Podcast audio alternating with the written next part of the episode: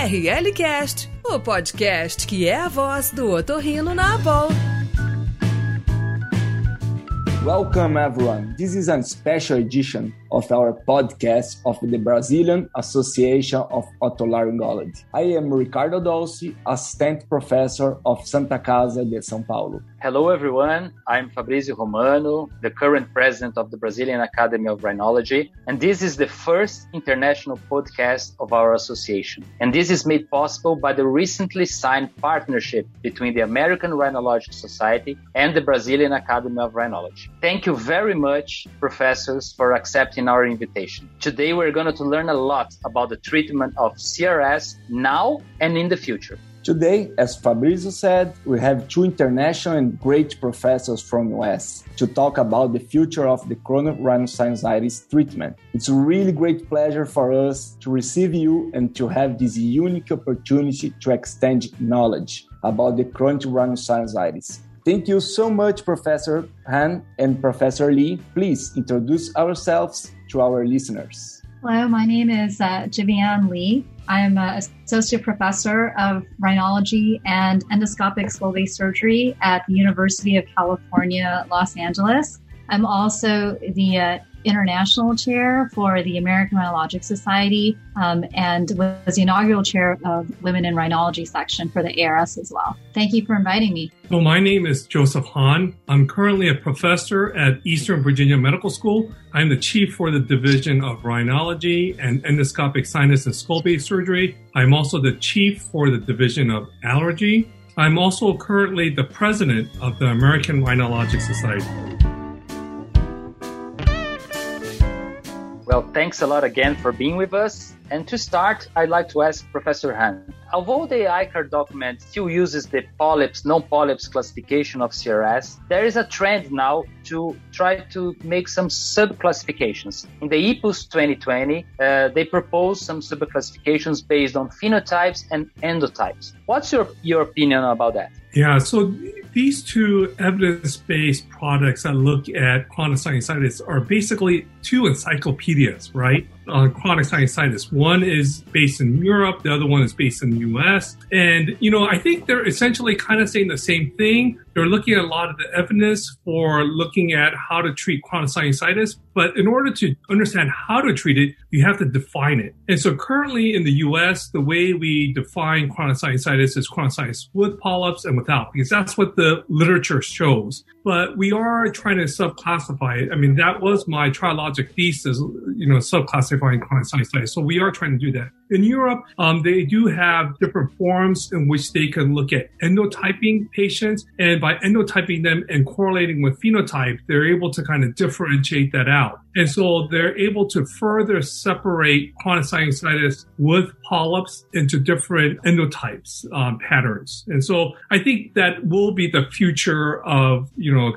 classifying chronic sinusitis is looking at the phenotype of the patients and then further delineating the endotype of the patients. And then I think that's where we're going to go. And that's going to help to further personalize the treatment for chronic sinusitis. Thanks a lot, Professor Han. Professor Lee, in your practice, what do you use to classify this patient? And is it different what you do at the university from what is available for the general ENT in the US, especially about phenotyping and endotyping? Yeah, I think, you know, that that's a great question, uh, Professor Romano. And I, I think in general, like what Dr. What Professor Han had mentioned, is that we still usually use the phenotypic classification, CRS with and without nasal polyps, mainly because it's just so readily available. When you do a nasal endoscopy, you can immediately classify the patient and cater their treatment according to what you find. Now, there's definitely, you know, a trend towards trying to endotype these patients. And I do, you know, applaud the EPOS document, how they divide it into diffuse versus local, and then type two versus non-type two. And I think, you know, especially with the advent of the uh, biologics and integrating with allergy and pulmonary, it does make sense, you know, to classify CRS according to type 2 and non-type 2, you know, endotypes and try to veer away from the classic phenotypic uh, categories that we have now. It's just that it's not that readily available in terms of trying to categorize somebody as type 2. And I remember when Professor Han and I were actually part of the EUFOREA consensus statement. You know, one of the, the challenging aspects was which biomarkers can we use to endotype someone as having a type 2 endotype? And I remember when I first interfaced with, you know, Professor Bachert, for example, he said you have to look at obviously periostin, you know, enterotoxin. But, you know, when I came back, I remember from that meeting, we don't have those available even at the university. When I asked about, you know, periostin, all those other type of type 2 biomarkers, really the only two things that are readily available for us in the US, both in the community and the university, it's not that much different, um, is serum IgE and uh, eosinophil count, blood eosinophil count. So I, I was impressed in the sense that with the EPOS document, they did use that as a type 2. They must have recognized that that's probably the most readily available way in terms of trying to attempt to endotype patients. So I actually do that now routinely um, for all of my CRS patients just to also help the allergists um, if they want to give biologics and so forth and try to kind of um, push them towards that type of uh, treatment therapy. Um, but the other criteria that EPOS had, which was more than 10 eosinophils per high power field,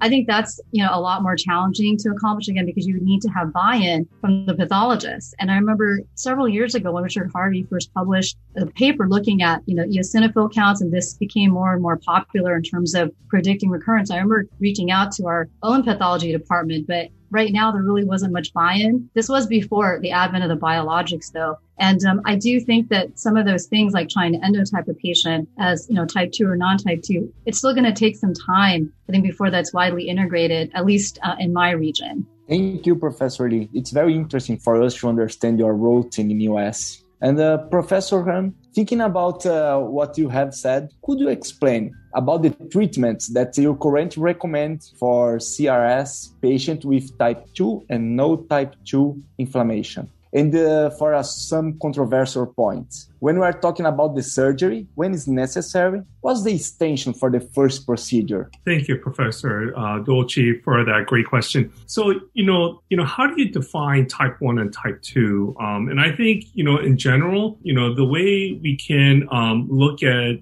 uh, defining type one and type two is looking at two simple uh, blood tests that's readily available in most places. One is looking at total IgE, seeing if it's elevated. Another way to look at it is is uh, peripheral eosinophils or blood eosinophils. So those two markers by itself help define whether or not someone is likely to be uh, type 2 versus type 1. Now, with that being said, you know, there are probably variations of the amount of inflammation that usually occurs. So, for example, you know, even though we see patients with aspirin triad or ARD, if you're in Europe, they call it NERD. There are different variations of aspirin triad. Some of them don't have very much. You give a little bit of medicine, like a leukotriene modifier, and you're able to control it pretty well. Some of them, even with leukotriene modifiers um, and surgery and topical steroids, it doesn't work, and you need to include more. So I suspect it's the same. Even though we talk about non-type two and type two, you know, there, there are probably variations within it. And so, um, and I know you know, academically speaking, we do talk about it. You know, I think for research purposes, we talk about it. But I, I will tell you for clinical purposes, I still separate it out as we normally do, like allergic fungal sinusitis, aspirin triad, um, you know, patients with unified airway sinusitis. I still separate it out that way and then treat them accordingly. And so even though we're separating it out, teasing it out, I mean, I still go back to relying on our old diagnosis of how we define the chronic sinusitis based on uh, some of the phenotype and, and some of the um, initial endotype pictures. So I still kind of rely on those uh, diagnosis. And, you know, how we treat our patients, um, how we personalize the treatment of chronic sinusitis based on those diagnoses, the surgery is the same. I think you have to personalize the way you operate on these patients. So, um, in patients with more severe inflammation, you have to make larger openings. Um, with ones with more of an obstructive disease, you can probably get away with um, doing minimal opening or maybe even using a balloon. Thanks, Joy. Very good. It's interesting to understand how you work. So, Jivianne, what about the refractory case? What do you do when the first treatment does not work? Well, I think if we're talking about you know surgery, for example, um, if someone has already had you know, some type of primary surgery, so um, depending on obviously the type of CRS, so let's say it's a type two or CRS with nasal polyps with the type two, you know, endotype, I think, you know, it, it, would be reasonable to try to do something different or more extensive than what the previous surgery was. So I, I still believe in that sort of graduated, you know, approach. I think there's definitely been a paradigm shift in, in, the last few years, like what Professor Han was mentioning about doing, you know, bigger full surgery. And the idea is to try to optimize the topical distribution of our steroid therapy. So definitely with some influence from our Australian colleagues and, and their papers showing, you know, lower recurrence rates, you know, with Draf threes, for example, um, than just a traditional full house ESS or, or a Draf 2A. Um, I have definitely found myself in the last few years doing a lot more Draf threes um, for these refractory recalcitrant cases of type 2 CRS with nasal polyp uh, patients than I did previously. And honestly, I, I, have noticed that there's definitely reduced recurrence. And I, I think it probably has to do, um, as we uh, had mentioned earlier, is this increased, you know, distribution of topical therapies when you do these larger fulls. So I'm definitely, as I said, more inclined to do more extensive and more aggressive surgery uh, for these refractory cases than I did previously, where I used to think of the Draf three as sort of a salvage procedure. Now I find myself doing it really as, as a second uh, procedure right after somebody fails a primary full house ESS. Thanks, Vivian. Professor Han, I'd like to ask you about two options of treatment. Uh, one that is very easily available and one that we don't have yet in Brazil. So do you think that uh, there is place in any kind of patient and what kind of patient would benefit from macrolides, especially long-term macrolides? And the other question is about the steroid eluting implants that we see a lot in the congresses that when we go abroad, but we still don't have it in Brazil. I know that you have some experience in that. Uh, what do you think about them? Uh, so thank you, Professor Romano, for asking that question. So, you know, I think it's very interesting. Macrolides, I think, um, have been studied um, well in Japan and Australia. And what they've shown is that uh, the macrolides, as well as something like doxycycline, um, targets inflammation associated with IL-6 and IL-8. And so, and who usually benefits from these patients are patients who are not allergic, uh, patients who have low IgE, and people that are driven by the, we would say type, T8, type 1 or non-type 2 inflammation. And these patients usually uh, would benefit from the macrolides. Now, in Europe, they did show that there are some patients with type 2 inflammation that may benefit from the use of long-term doxycycline or macrolides. So, so it is a confusing picture, but I would say majority of people would believe that since the uh, macrolides macrolides, long-term macrolides uh, target the IL-6 and IL-8. Um, they will benefit patients that are more uh, type 1 inflammation-driven sinusitis. And so um, and you know, and I, I, have used that for patients with these chronic uh, bacterial infections that need to a little bit better control. But uh, you know, I've been using it for a while, but then after you know, after using it for a few patients, I realized topical steroids work just as well. So I stopped using them, and I haven't used them as much. The steroid implant has been much more interesting. Um, as you know, there are several types of steroid sinus implant. The long-term one is called Sinuva. And, you know, when we did the initial phase three study looking at Sinuva, you know, we noticed that if you put these steroid implants in patients with nasal polyp, that they had improvement in their symptom and polyp score for three to six months. And so you know, when, you know, after it became available in the US for us to use, I would tell our patients it's going to last three to six months. When we started using in real life, you know what happened? It only lasted three months. And the patients were coming back, they're saying, like, Dr. Han, you said it was going to last me up to six months. And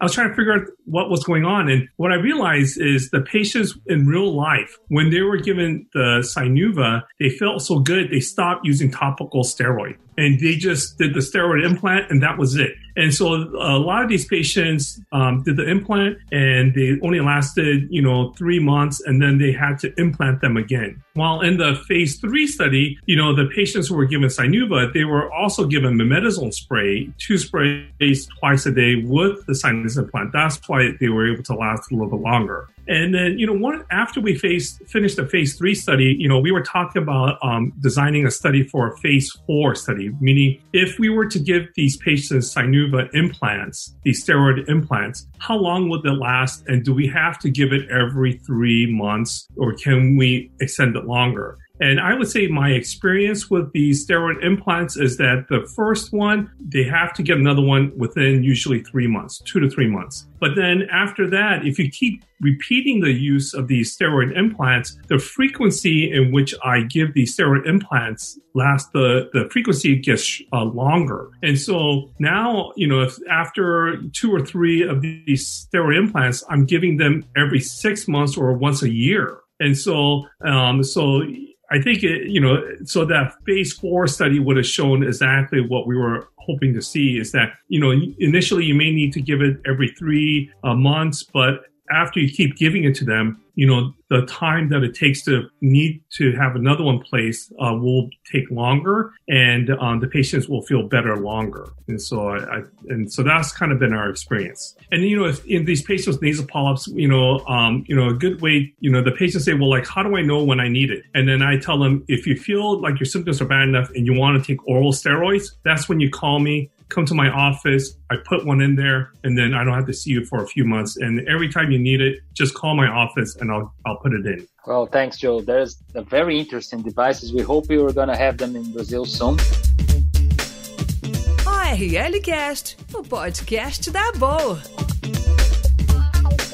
Vivian, so let, let's talk now about the talk of the town the newest drugs approved to treat CRS, the biologics. Uh, I know that you have a lot of experience, and then we're here in Brazil, we're starting to get this experience since they were just recently approved. I have one question for you. Do they work for every patient, or you have to somehow choose what patient will respond to the biologics? And will we ever be capable of determine, determining what is the best biologic to each patient? Yeah, no, those are obviously the, the questions of the of the hour. Really, the questions of the year. So, you know, in the U.S., the first biologic specifically for CRS with nasal polyps uh, was approved by the FDA in 2019. So this was uh, dupilumab, also known as, as, as Dupixent. And, you know, d- does it work for every single patient? I don't think it works for every single patient. I mean, there's always going to be some non-responders. And I think, you know, that's why we definitely need a lot more, you know, research in terms of, you know, who would be the best candidate for some of these biologic treatments. I think that's why there's all of these different consensus statements to try to determine where should biologics fit, you know, into, you know, our treatment paradigm. And you saw both EPOS and the EUFOREA consensus with Boch,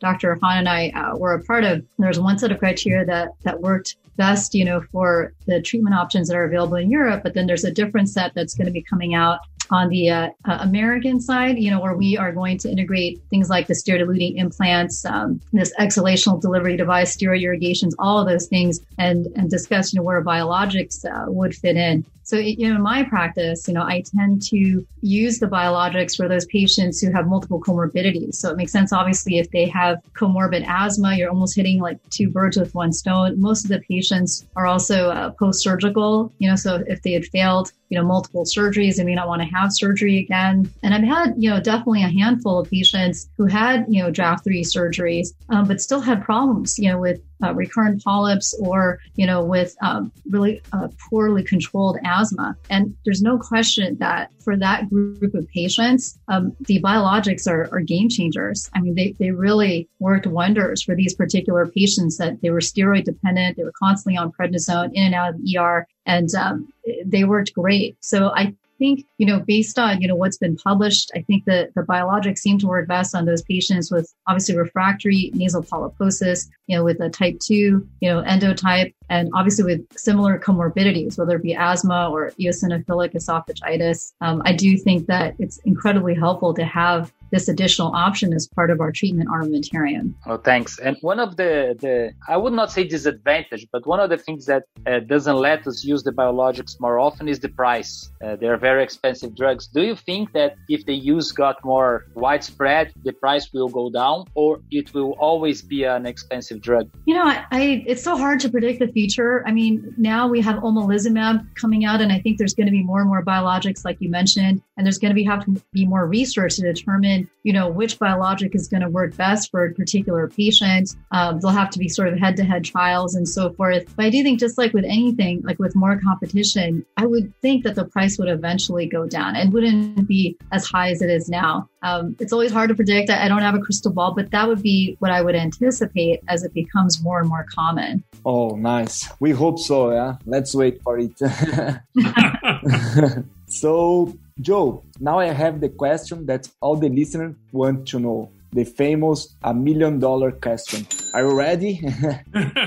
Will biologic make the surgery become obsolete? Yeah, so Ricardo, that's a great question. I mean, so will biologists get rid of sinus surgery? And I would say the answer is no. I mean, I do think that the biologics will decrease the number of revision sinus surgery, but I don't necessarily think that that's a bad thing. You know, one of the things that, you know, we're working on in the US is, you know, we have different experts from Um, several national societies kind of get together to kind of talk about how to treat our patients with nasal polyps, really bad nasal polyps. And, and the American Rhinologic Society got together with the American College of Allergy, Asthma, and Immunology, and we created what we call a shared decision making tool. And so from this tool, um, patients, both patients and physicians can use this tool to kind of explain to the patient, you know, what do we have available that you can use to treat your nasal polyps. And then we, uh, after we educate the patients, the patients then use this tool to kind of understand what their preference are are, and then they're able to communicate with us what they would like to do.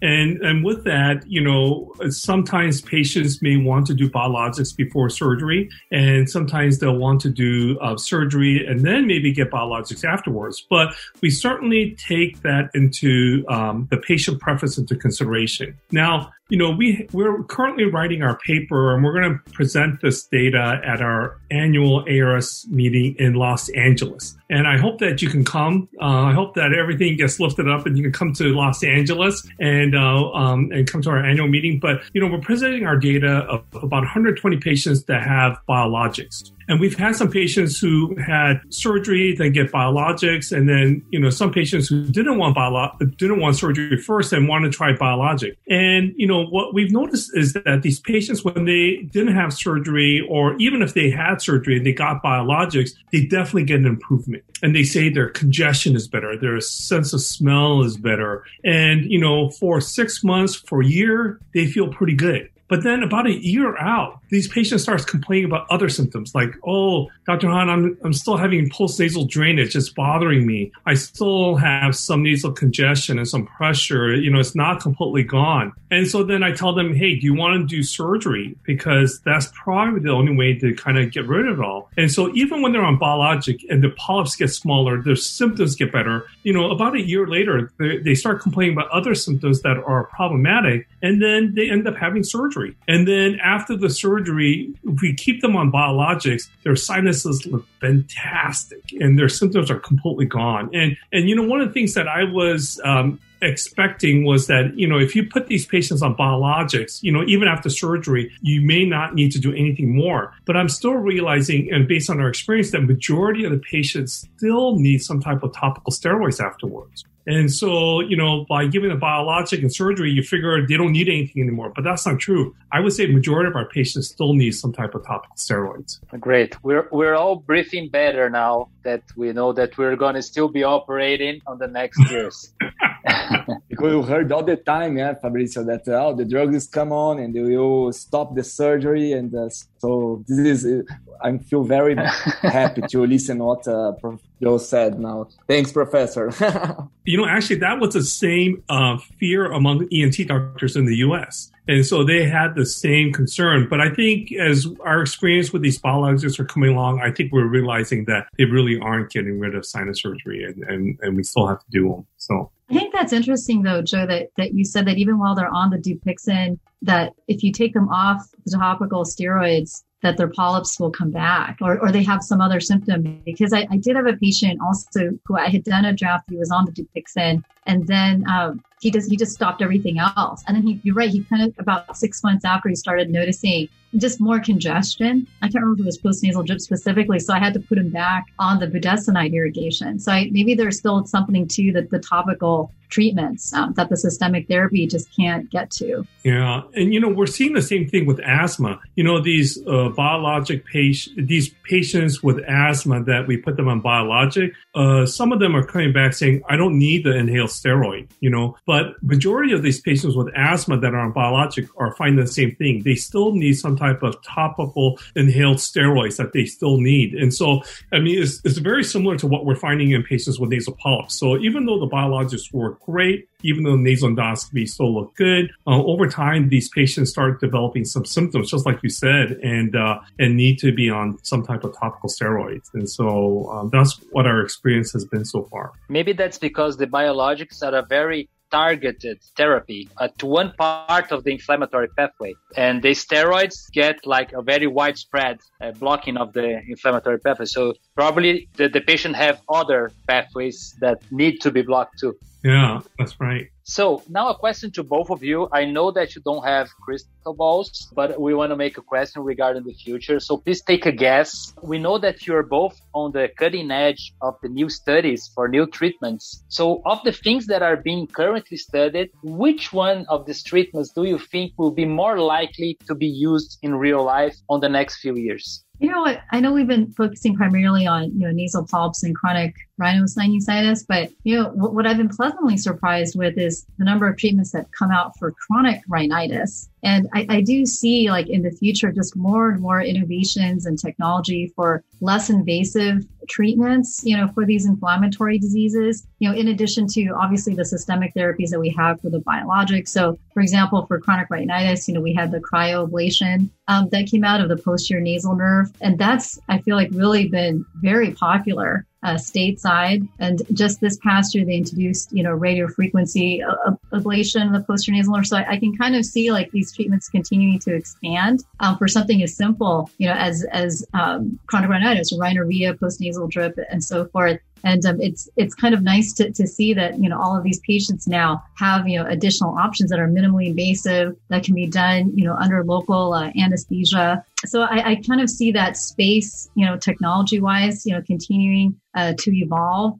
And then, you know, on the other end of the spectrum, you know, there are the, some of the more, um, just kind of like how the Draf threes become more popular. Um, you know, there's the reboot procedure, which you've probably heard of that Professor Bachert has, has, um, developed in the last few years where, you know, you kind of strip all the mucosa for those really refractory cases, or it's sort of like a nasalization in a sense. And, um, I don't think that's necessarily going to be widely adopted because it's going to be select group of patients, but I can see that, that we might kind of go in that opposite direction to be more aggressive for the really, really refractory cases. So I think that's one of the exciting things about rhinology in general is that it's so expansive. Like we'll see, you know, innovation and adoption of these minimally invasive type of in-office type procedures. Um, but at the same time, um, you'll see more extensive and aggressive endoscopic surgery, you know, for those patients that are, have very refractory cases. Oh, that's very nice. And uh, chronic rhinitis is something that uh, you, you can, in a way, see it's simple, but it, it's a lot of burden for the patient. Mm-hmm. And they are very difficult to treat. It's a challenge to treat. So it's very nice to hear that something uh, is appearing now with good results. What about you, Joe? What can you tell about, about future treatments? Yeah, Fabrizio. Uh, so, I'm, uh, so if I were to just kind of talk about other stuff other than what Jivianne talked about, I would say my prediction would be something that's a small molecule that is not a steroid. Because currently what we have are really essentially steroids, right? We have systemic steroids that you can't be on, on long term, but it works great. And then, you know, the other extreme is these large molecules, these biologics, and they work great, but they're expensive. You have to give them IV. But what if you had a small molecule that's not necessarily a steroid that could work well, may not work as the biologics, but works pretty good and works, you know, pretty uh, pretty similar to that of steroids. So, like for example, I'll give you an example is, you know, um, there was a, a phase two study looking at a DP2 receptor antagonist. You know, I think it works